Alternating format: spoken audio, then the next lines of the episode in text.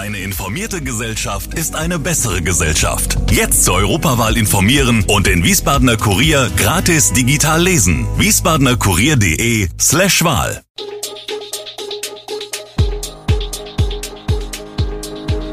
Gude, unser morgendliches News Update. Das Wichtigste aus Wiesbaden für Sie im Überblick. Guten Morgen aus Wiesbaden an diesem 20. Dezember.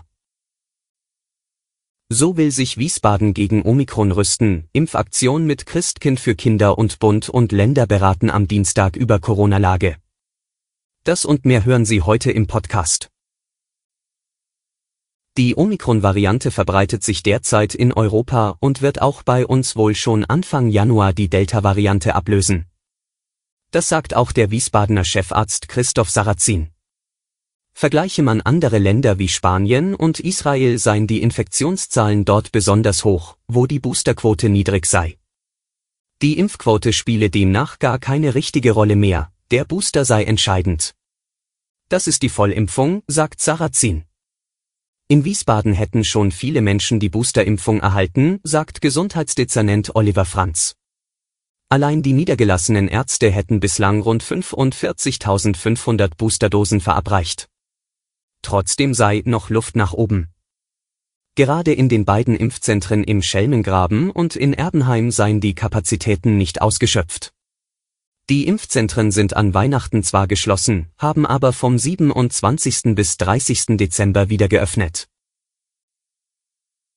Am Samstag öffnete das Impfzentrum in den Räumen der DKD Helios Klinik für eine neue Zielgruppe ihre Pforten.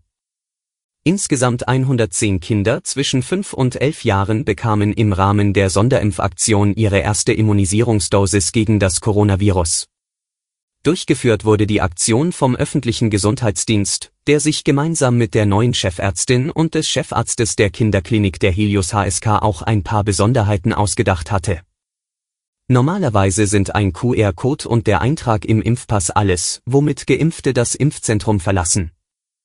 Bei der Kinderimpfaktion gab es für die jungen Gäste in der DKD aber um einiges mehr Chefarztbehandlung zum Beispiel.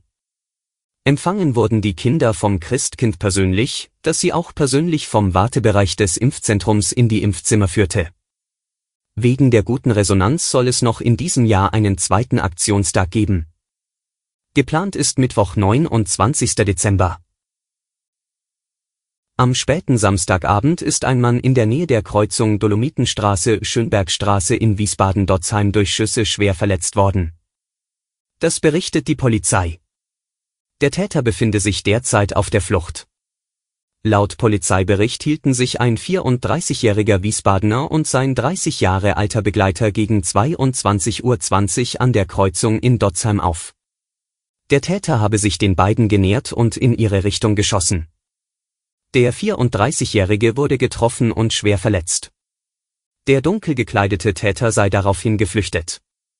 Das Opfer wurde zur Behandlung der Schussverletzung in ein Krankenhaus gebracht. Die Hintergründe des Vorfalls sind derzeit noch unklar. Der SV Wien Wiesbaden hat einen neuen Co-Trainer. Zunächst verkündete der Verein den sofortigen Abgang von Mike Kranich. Nun hat der Fußball-Drittligist schon seinen Nachfolger präsentiert. Er heißt Kurtulus Öztürk. Der 41-Jährige war zuletzt beim Klassenkontrahenten Würzburger Kickers tätig und erhält in Wiesbaden einen Vertrag bis zum 30. Juni 2023.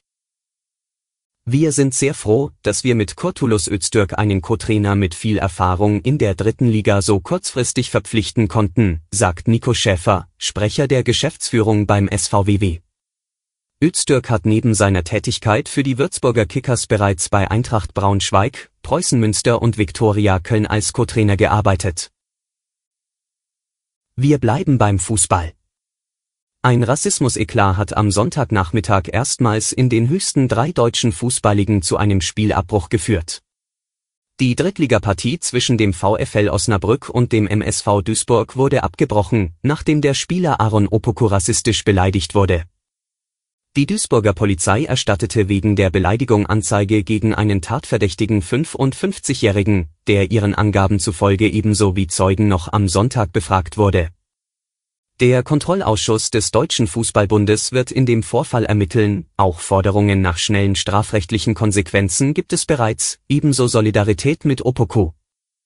Nach gut einer halben Stunde war der Spieler beim Stand von 0 zu 0 Richtung Eckfahne gelaufen, da wurden Affenlaute von der Tribüne gerufen, berichtete Schiedsrichter Nicolas Winter, der die Partie daraufhin in der 33. Minute zunächst unterbrach.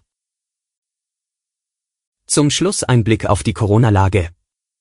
Bund und Länder beraten am Dienstag über die Corona-Lage und das weitere Vorgehen angesichts der Ausbreitung der Omikron-Variante.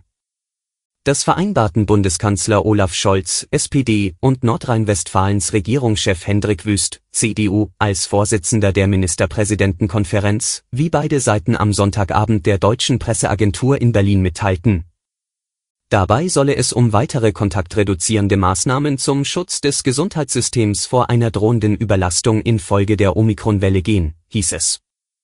Zuvor hatte es in einer am Sonntag veröffentlichten Stellungnahme des neuen Corona-Expertenrats der Bundesregierung geheißen, es bestehe Handlungsbedarf bereits für die kommenden Tage. Die Omikron-Variante bringe eine neue Dimension in das Pandemiegeschehen. Omikron zeichne sich durch eine stark gesteigerte Übertragbarkeit und ein Unterlaufen eines bestehenden Immunschutzes aus alle Infos zu diesen Themen und noch viel mehr finden Sie stets aktuell auf wiesbadener-kurier.de. Gude Wiesbaden ist eine Produktion der VRM von Allgemeiner Zeitung, Wiesbadener Kurier, Echo Online und Mittelhessen.de. Redaktion und Produktion die NewsmanagerInnen der VRM. Ihr erreicht uns per Mail an audio.vrm.de.